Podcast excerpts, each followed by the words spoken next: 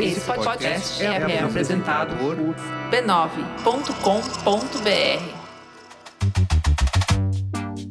Olá, eu sou o Bruno Natal. Hoje é dia 25 de agosto e no resumido número 127, conheça os longoprazistas que pensam a curto prazo, o apagão na Twitch, a economia do OnlyFans, o desafio de moderar o Talibã nas redes sociais, ataque hacker a Renner, algoritmo cósmico e muito mais. Vamos nessa, resumido. Resumido.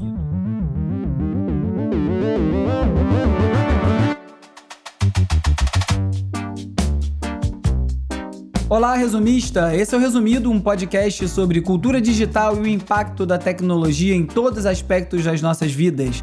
Você já ouviu falar dos longoprazistas? Pois é, eu também não tinha não.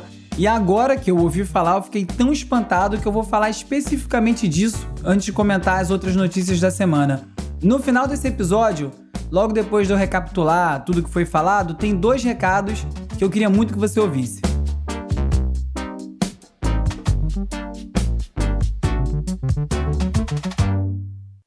O Dudu Fraga me enviou um artigo do Phil Torres na Current Affairs, que eu não conhecia, nem o autor e nem a revista, chamado As Perigosas Ideias do Longo Prazismo e do Risco Existencial. Os chamados racionalistas criaram uma religião secular perturbadora que parecem abordar os problemas mais profundos da humanidade, mas na verdade justifica a busca pelas preferências sociais das elites. E aí eu passei a semana pensando sobre o que eu li. A premissa central do long-termism ou longo prazismo é, como diz o nome, pensar no longo prazo. Até aí, isso até pode ser um bom conselho para determinadas situações, daqueles que você encontra até em post de autoajuda com arte bonitinha no Instagram. Mas a coisa é bem mais complicada. Para ilustrar, para os longoprazistas, as mudanças climáticas não são um problema tão grande, certamente não o suficiente para frear os avanços da sociedade, porque o cenário em que a humanidade é completamente varrida da Terra não é provável. Quer dizer, as consequências do aquecimento global vão ser catastróficas. Bilhões de humanos, outros animais vão morrer, países inteiros vão desaparecer, mas uma parcela da população vai conseguir sobreviver, provavelmente. E essa parcela, obviamente, os multibilionários, estão numa missão supostamente altruísta, muito mais importante do que salvar a Terra aqui e agora, que é garantir a continuidade da espécie humana, ou melhor, dos pós-humanos nos próximos milhões de anos em toda a galáxia. De acordo com a visão do Future of Humanity Institute, o Instituto do Futuro da Humanidade, fundado pelo filósofo Nick Bostrom e fica baseado na Universidade de Oxford, na Inglaterra, e que já recebeu doações generosas de bilionários aí, como o fundador do Skype, Jean Tallinn, e o onipresente Elon Musk da Tesla, as questões como as mudanças climáticas são momentâneas. De acordo com os longoprazistas, a gente precisa pensar a longo prazo e pensar na humanidade daqui a mil anos e nos 10 bilhões de pós-humanos que vão estar espalhados pelo universo e que só vão poder existir se a gente não se preocupar com essas questões do presente. Como bilhões de pessoas passando fome, porque no raciocínio que tem nome, já tem nome há muito tempo, chama-se eugenia, é muito mais importante garantir o progresso dos países ricos, pois são esses aí, com seus avanços tecnológicos, que vão garantir a continuidade dos humanos e a criação dos pós-humanos. A moralidade, ou a completa falta de moralidade dessa visão, fica então reduzida a uma abstração numérica. Para os longoprazistas, é muito mais urgente pensar em como construir inteligências artificiais que funcionem para nos servir e que não sejam super inteligências que venham nos subjugar. E se a gente construir algo assim tão bom com inteligências artificiais, elas vão resolver grande parte dos problemas, inclusive as mudanças climáticas e desigualdades sociais de quem sobreviver, é óbvio. Mas claro que isso tudo daqui a milhares de anos. Por hora, a gente fica aqui só com a Terra ardendo mesmo. Coincidentemente, Sabe quem ganha carta livre para fazer o que quiser aqui e agora, sem se importar com o resto das pessoas ou com o planeta? Os bilionários. Uau, esse Nick Bostrom deve ser mesmo um gênio, porque conseguiu construir uma religião que consegue arrancar dinheiro de bilionário, que não é uma tarefa fácil, vendendo um salvo-conduto que isenta de responsabilidade e libera quem tem grana para fazer o que quiser. E para nós, os excluídos de todos os benefícios de construir esse universo pós-humano agora, só vão marcar mesmo com os ônus. E se você não consegue enxergar isso, é porque te falta uma visão cósmica. Fica aquela sensação de proposta de trabalho furada, sem dinheiro, que vem acompanhada de um vai ser bom para você. Aham, uhum, Cláudia, senta lá. É igual um bolsonarista que eu conheço, e, e eu conheço um monte, porque a minha bolha tá cheia de buraco, que uma vez falou para mim que o camarada que trabalha num subemprego, mal pago, tá lá porque ele quer. E aí quando eu convidei ele para ir falar isso na cara de um deles que tinha ali por perto para ver o que acontecia, ele gentilmente declinou. O longo prazismo funciona como uma teoria da conspiração, porque atende às crenças pessoais. E nesse caso reafirma que os ricos podem fazer o que eles quiserem, sem nenhuma culpa, porque claro, eles estão fazendo isso pelo bem da humanidade e pensando no futuro, que é o que é de fuder, porque se apropria de um conceito que é caro aos progressistas e que, aliás, é tática retórica preferida da ultradireita atualmente, né? Se apropriar do discurso progressista. E aí tenta justificar o absurdo falando em altruísmo, quando na realidade estão pensando de maneira extremamente egoísta e bem a curto prazo, preocupados apenas com a própria vida mesma. All right. Thank you. É por essas e outras que quando eu vi o vídeo do anúncio do robô humanoide da Tesla semana passada, você viu esse vídeo? Eu fiquei mais preocupado do que animado. Aliás, você viu o vídeo do robô da Boston Dynamics correndo e saltando obstáculos? Papo de exterminador do futuro com Robocop, muito bizarro. O mais curioso do, do anúncio da Tesla é que, em vez de um protótipo do robô, que ele chamou de Optimus, era na verdade uma pessoa fantasiada, porque na verdade a Tesla não está nem perto de lançar esse Android.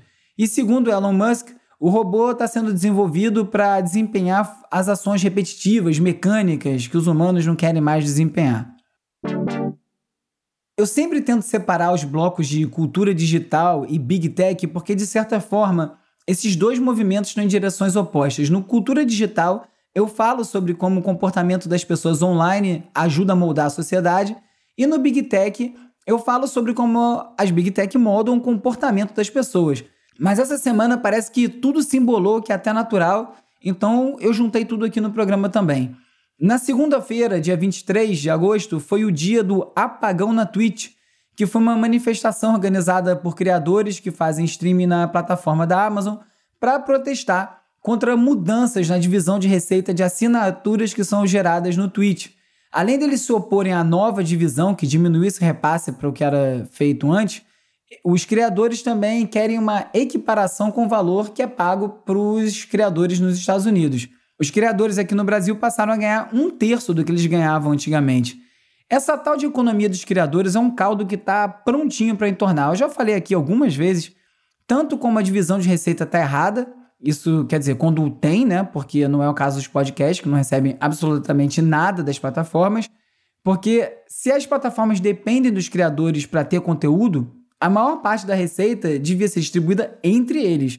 E aí tem também a questão da responsabilidade por esse pagamento, porque o que as plataformas estão fazendo é repassar essa responsabilidade de remunerar os criadores para a audiência e isso está errado. Sem falar na saturação, porque ninguém vai conseguir pagar todos os criadores que acompanham. Eu acho muito legal, muito positivo essa relação direta, é importante e por isso eu sempre peço para quem puder colaborar com uma assinatura no catarse.me barra resumido ou então pingando um qualquer lá no dia do Pix, mês que vem vai ter de novo, mas como complemento, porque é inviável um programa depender só disso, e nesse caso eu sei muito bem do que eu estou falando. Isso fica ainda mais claro quando as plataformas mudam os termos dessa relação de uma hora para outra. Semana passada eu comentei sobre como o OnlyFans vai banir os conteúdos eróticos da plataforma, e é surreal, né? Porque o OnlyFans surgiu exatamente para isso. E como as coisas mudam muito rápido no universo digital, eu gravei esse episódio na terça-feira e na quarta-feira de manhã o OnlyFans anunciou que ouviu a comunidade, se acertou com as instituições financeiras e não vai mais proibir o conteúdo explícito na plataforma. Mas eu decidi manter esse áudio porque o contexto inteiro continua fazendo sentido. Os problemas da economia criativa, economia dos criadores, seguem.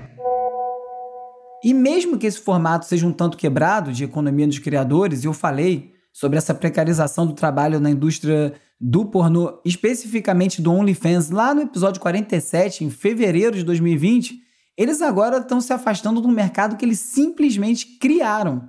O assunto cresceu a beça, acabou rendendo bastante. Tem saído muitas reportagens sobre isso nos últimos dias. No TechCrunch, um dos fundadores do serviço de assinaturas para criadores, o Patreon, Bremer Morris, falou na necessidade de uma carta de direitos para os criadores, incluindo aí a habilidade de levar os seus fãs de uma plataforma para outra embora não tenha muita certeza como fazer isso, né? Uma vez que, em primeiro lugar, o fã tem que querer migrar. Ele falou também em transparência sobre o funcionamento dos algoritmos e das decisões da empresa e também em priorizar a qualidade em vez de quantidade, já que o criador é punido pelo algoritmo se ele para de produzir conteúdo. E esse é um dos motivos que eu não posso parar para respirar nem uma semaninha sequer para descansar e tenho que deixar episódio gravado nas férias, além de vários outros pontos que ele levantou. Um dos mais importantes é sobre uma relação financeira direta entre o criador e os colaboradores. Além de hoje as plataformas comerem grande parte da receita, principalmente com as taxas, os criadores também ficam reféns das regras de instituições financeiras. São dois os motivos do OnlyFans estar se afastando do conteúdo erótico. O primeiro é uma dificuldade de moderar o conteúdo, já que tem vários casos de conteúdos não autorizados ou até ilegais que são publicados na plataforma. E o outro é porque com esse risco fica muito mais difícil conseguir investidor. E essa é a, parte mais importante. As operadoras de cartão de crédito se recusam a prover serviços para plataformas com esse tipo de conteúdo, também por uma insegurança jurídica. O Pornhub tomou uma pancada bem forte quando ele foi bloqueado por um operador de cartão e levou eles a deletar cerca de 80% do conteúdo da plataforma para tentar se adequar. Por isso, uma das soluções apontadas de imediato nessas mil reportagens sobre o OnlyFans é eles migrarem para o universo das criptomoedas, onde os pagamentos são feitos sem nenhum intermediário. É uma solução possível, ela serve não só para a indústria do sexo, mas como a de criadores como um todo, mas no caso do conteúdo erótico ela traz uma preocupação. Você já deve ter ouvido falar que tudo que é publicado no blockchain não pode ser alterado facilmente só se tiver um consenso de toda a rede, por isso as transações financeiras são tão seguras. Mas essa característica pode tornar exatamente os problemas que estão forçando os sites como OnlyFans saírem dos meios tradicionais ainda mais difícil de resolver, porque com a incapacidade de você moderar o conteúdo, complica muito você tirar do ar uma foto ou um vídeo publicado sem autorização da pessoa retratada. No episódio 107, eu falei da iniciativa de uma mulher que passou a imprimir fotos não solicitadas de pênis enviadas por tarados sem noção em formato NFT no blockchain. E ela estava eternizando aí o membro do sujeito online, provavelmente algo que o safadão nem considerou antes de enviar a dick pic. No entanto, essa aproximação das plataformas de conteúdo com a tecnologia blockchain é inevitável. O TikTok anunciou uma parceria com uma startup chamada Audius, para fazer a gestão dos direitos autorais da sua biblioteca de música em blockchain. A capacidade de registrar cada movimento dessas músicas na plataforma vai facilitar os pagamentos, a distribuição de royalties de maneira muito mais precisa, play por play, em vez de fazer alguma conta de aproximação, exatamente como eu vinha falando agora há pouco. Às vezes a gente acha que as coisas já funcionam assim, as plataformas sabem exatamente quem clicou no que e ouviu por quanto tempo, mas a realidade não é bem assim. Porque ainda é muito complicado rastrear e organizar tudo isso. E o blockchain pode facilitar e, e muito, né? Uma maneira mais justa de distribuir receita geradas pelas plataformas. Fala, meus queridos. Eu e você sabemos que está ficando inviável trabalhar com os aplicativos por causa dos valores dos combustíveis cada vez mais alto e as tarifas cada vez mais lá embaixo. Uma das funções que estão na mira para desaparecer é de motorista de carro, já que os veículos autônomos sem motorista são um dos objetivos mais alardeados na indústria da inteligência artificial. E, aliás, é bem capaz dessa ser a única forma de serviços de aplicativos de carro continuarem existindo. A BBC relatou que a alta dos combustíveis aqui no Brasil já levou 25% dos motoristas a desistir de trabalhar na área simplesmente porque a conta não fecha. E já tem muito usuário relatando que está cada vez mais difícil conseguir chamar um carro justamente por conta dessa debandada. De acordo com a matéria, as empresas negam que isso esteja acontecendo, mas se você fizer uma busca no YouTube, tem vários vídeos de motoristas influenciadores, tem vários motoristas de Uber que têm canais no YouTube, né? Com depoimentos, como esse que você acabou de ouvir. No episódio número 121 eu falei, inclusive, sobre como nos Estados Unidos a Uber e a Lyft já vem encontrando dificuldade para angariar novos motoristas. Como a gente sabe, o acesso às melhores oportunidades de trabalho são completamente desiguais aqui no Brasil. E semana passada, uma foto que circulou muito deixou isso bastante claro, com trocadilho. Era uma foto da Anvil, uma empresa que presta serviços para XP, num terraço de um prédio em São Paulo e chamou a atenção como no grupo gigantesco você só via pessoas brancas. Entre os 111 retratados, também só tinham nove mulheres. A imagem circulou também junto de uma montagem que mostrava um grupo de garis da empresa carioca Conlurb, onde só se via negros, para destacar essa desigualdade racial que a gente vive, uma vez que, obviamente, o honroso trabalho de manter as nossas cidades limpas paga muito mal e é desempenhado por pessoas mais pobres. O registro gerou agora uma ação civil pública contra as empresas pela falta de diversidade no quadro de funcionários e está pedindo uma indenização de 10 milhões de reais por dano social e moral coletivo e também que essas empresas cumpram medidas para aumentar a diversidade. Espera-se que esse processo aponte para o mercado financeiro e para todo o mercado a urgência da agenda ESG ou ASG em português de ambiental, social e governança. Voltando a falar da Amazon, agora sobre o Prime Video, a ida do Lionel Messi do Barcelona para o PSG, essa tristeza, pode fazer valer o investimento da gigante do varejo na Liga Francesa. Em junho, a Amazon comprou os direitos de transmissão da Ligue 1 e como essa vai ser a única forma dos franceses assistirem o Messi jogar, aumenta muito a chance de conseguir aumentar o número de clientes do Prime Video e do serviço Prime na França, que está em 600 mil pessoas, para os 4 milhões de pessoas que eles desejam, baseado no número de pessoas que assinavam para assistir a Ligue 1 no serviço anterior. É impressionante como só uma única transferência pode movimentar o mercado inteiro. Em duas notícias quase contraditórias, a China passou uma lei sobre privacidade para obrigar as empresas que operam no país a proteger os dados dos usuários. Dados esses aí que Pequim faz questão que sejam armazenados em servidores do governo. Não faz nenhum sentido. E na mesma tacada, sem muito alarde, o governo chinês comprou uma participação na ByteDance, que é a empresa dona do TikTok, além de garantir um assento na diretoria. Esse modelo chinês aí fica cada vez mais complicado de entender. We've been working on this since before the pandemic. It's very different. We actually come in a little early, we chat, we were talking earlier about the smoke and skateboarding and injuries. And there is a little bit more of that vibe that it was like when we had um, the office together. O Facebook anunciou o Horizon Workrooms, um serviço para reuniões virtuais que funciona só com os óculos de realidade virtual da empresa, que se chama Oculus. Esse áudio aí que você ouviu é de uma reunião de lançamento com o Mark Zuckerberg apresentando o serviço. É como se fosse uma reunião no Zoom, só que num ambiente virtual, meio cartoon, e que as pessoas aparecem ao redor de uma mesa, simulando os movimentos corporais e também do áudio. Você olha para os lados para falar com alguém, os movimentos da mão são replicados, capturados pela câmera, e o áudio também vem da direção de quem está falando, transformando a experiência em algo um pouquinho mais próximo de um encontro real. A intenção pode ter sido muito boa. Eu não tenho um óculos para testar, eu nunca nem vi um. Na verdade, eu não pretendo pagar 300 dólares para ter um. Mas para simplificar a reação de quem testou, a New York Mag disse que a visão de metaverso do Facebook parece um inferno. O Facebook também divulgou o relatório com os conteúdos mais vistos na plataforma e acabou sendo ridicularizada. O objetivo era dar a ideia de que o conteúdo principal da plataforma não é desinformação e teorias de conspiração, e por isso o fato que links de YouTube e memes comprovariam que a plataforma é super leve. Por isso aí que eles optaram por uma análise quantitativa e não qualitativa. Até porque a qualitativa teve a divulgação vetada pela diretoria da empresa. Por que será, né? É óbvio que o conteúdo tóxico e problemático não é o mais visto na plataforma, ninguém nunca imaginou isso e não precisa ser para causar problemas, mas quem se importa, não é mesmo?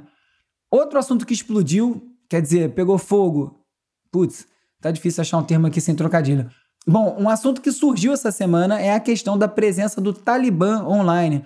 O Facebook e o YouTube anunciaram o banimento das contas dos integrantes do regime que tomou o poder no Afeganistão.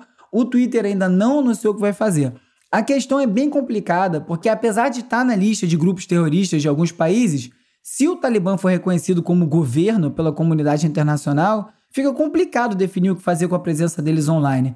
O fato é que o Talibã usa e muito bem as redes sociais há muito tempo Esses dias mesmo eles recriaram aquela icônica foto dos soldados americanos erguendo a bandeira dos Estados Unidos no Japão para declarar a vitória, mas dessa vez com soldados levantando a bandeira do Talibã lá no Afeganistão. Eu não entendo muito bem como que um governo formado por um grupo que tomou o poder à força, sem eleições, possa ser reconhecido. Talvez se eles promoverem eleições em algum momento depois disso, acho difícil acreditar que isso vai acontecer. Mas vai ver essa leniência toda dos governos também tem a ver com um trilhão de dólares em lítio, um elemento essencial para a produção de baterias que está escondido lá sobre o solo afegão. Moderação nunca é uma coisa fácil de resolver, e a The Verge contou como Roblox, o jogo favorito da molecada, está penando para acabar com recriações de assassinatos em massa na plataforma. Como cada jogo criado no Roblox é como se fosse uma rede social independente, um jogo independente, é muito complicado monitorar algo desse tamanho. E exatamente por isso, tentando dividir esse trabalho através do crowdsource e aumentar o volume monitorado, o Twitter está testando um botão para que os usuários possam denunciar tweets enganosos. E aí, voltando ao ponto da economia dessas plataformas, nunca se fala em premiar e remunerar os usuários que participam desse trabalho. Porque sim, é para o bem da comunidade, porém, só a plataforma que lucra com isso, né? E falando em moderação, vou comentar aqui só como registro, porque eu não tive tempo de pesquisar a fundo, mas essa semana começam as audiências públicas do projeto de lei 2630, conhecido como a PL das fake news. À primeira vista, parece uma ótima ideia, mas é muito mais complicado do que parece. Eu falei sobre isso no episódio 68 e vale prestar muita atenção nos desdobramentos que vão ter essa semana. Eu vou botar no site um link com 10 razões para rejeitar esse texto.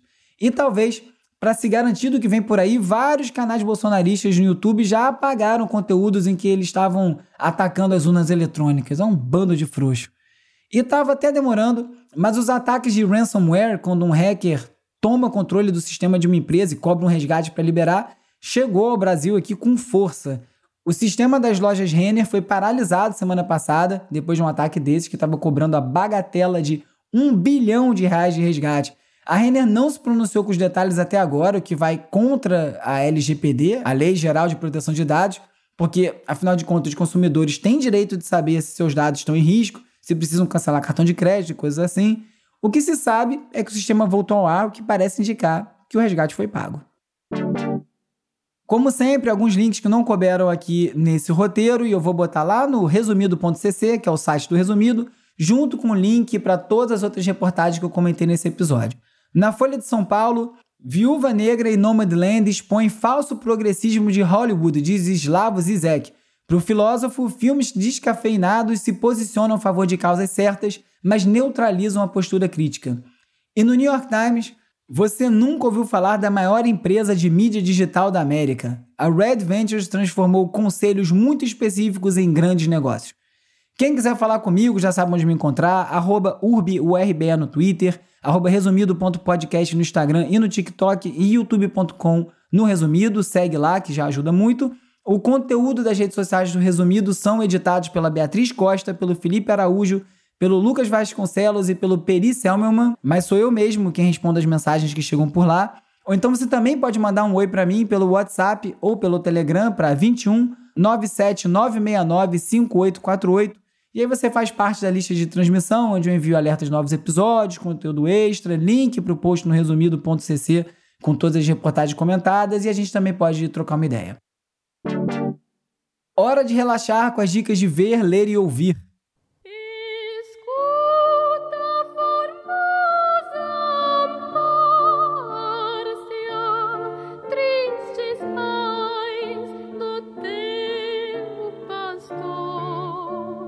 Quem está de volta é Marcelo Quintanilha, um dos mais celebrados autores de quadrinhos do Brasil.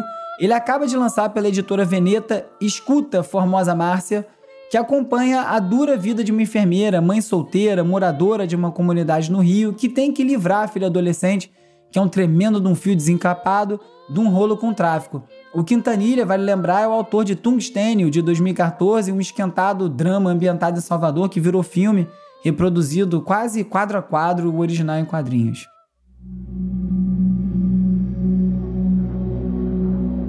A exposição Algoritmo Cósmico reúne obras que discutem a nossa percepção do que são os algoritmos, desde que esse termo entrou no vocabulário popular, dominado pelo entendimento tecnocapitalista, e aí restabelece as suas conexões com os processos de criação e conhecimento.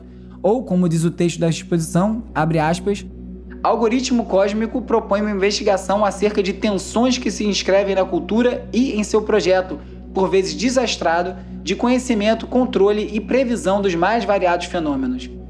A exposição foi comissionada pela Zipper Galeria de São Paulo, pode ser visitada virtualmente no site algoritmocosmico.com até o dia 4 de setembro.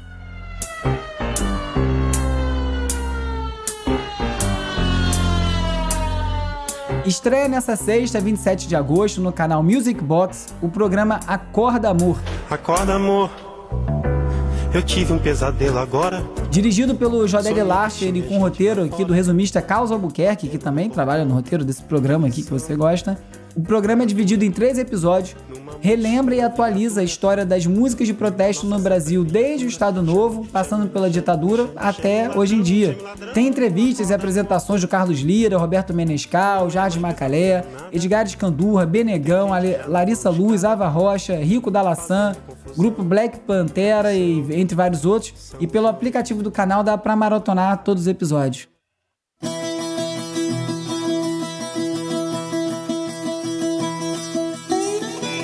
Semana de perdas na música e um verdadeiro power trio se foi nos últimos dias. Morreram Paulo Rafael, Brian Travers e o Charlie Watts.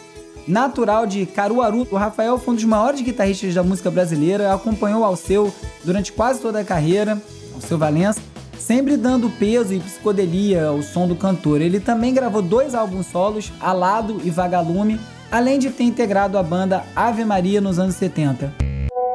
Fala, Hugo, tava ouvindo aqui, percebi que tem um erro. Eu falei Ave Maria, é Ave Sangria. Já o inglês Travers era saxofonista e um dos fundadores do UB40, um dos mais influentes grupos da história do reggae. O álbum de estreia do UB40, Signing Off, de 1980, é um marco entre esse balanço e ativismo político da banda. Tem faixas como Tyler, Burden of Shame, Madame Medusa, que era dedicada, entre aspas, aí, à então primeira-ministra Margaret Thatcher.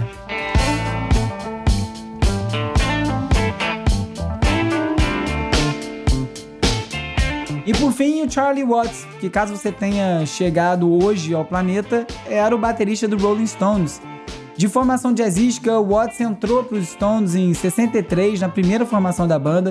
Ele sempre se destacou pelo estilo minimalista, preciso, sem muitos solos, sem exagero, e a mesma postura que ele carregou na vida particular, que é bem diferente do estilo sexo, drogas e rock and roll do Mick Jagger, do Keith Richards. E além dos Stones, o Watts também tinha alguns projetos paralelos, todos eles ligados ao jazz, como a Charlie Watts Orchestra, uma big band que tinha 33 integrantes. A causa da morte não foi divulgada. Sobe o som Hugo Rocha pra gente celebrar essas feras aí.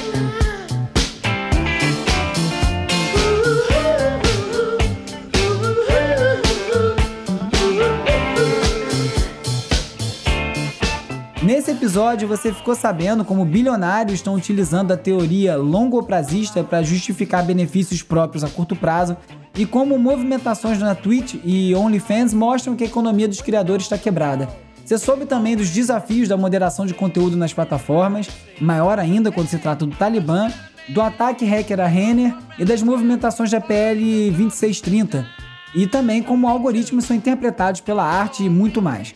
Hoje em vez de eu pedir para você divulgar o resumido por aí, eu vou ser bem específico. Se você puder e quiser, eu queria propor quase uma missão e pedir que você escolhesse uma, só uma pessoa que você acha que vai gostar do resumido e pedisse para ela ouvir ao menos esse episódio. Um pedido direto, pessoal, sem cara de spam, explicando porque você acha que essa pessoa vai gostar. Bora? Se cada um conseguir trazer mais um ouvinte, o resumido dobra de audiência. E semana que vem eu conto qual foi o percentual de aumento de audiência nesse episódio. E sabendo como a audiência do Resumido é altamente qualificada e muito conectada, cheia de líderes de agências, empresas importantes, se você puder me ajudar em contatos para parceria com marcas, vai ajudar demais. Tem algumas ideias muito legais por aqui que só vão poder sair do papel se houver patrocínio. E é isso. Eu sou o Bruno Natal, obrigado pela audiência e semana que vem tem mais Resumido.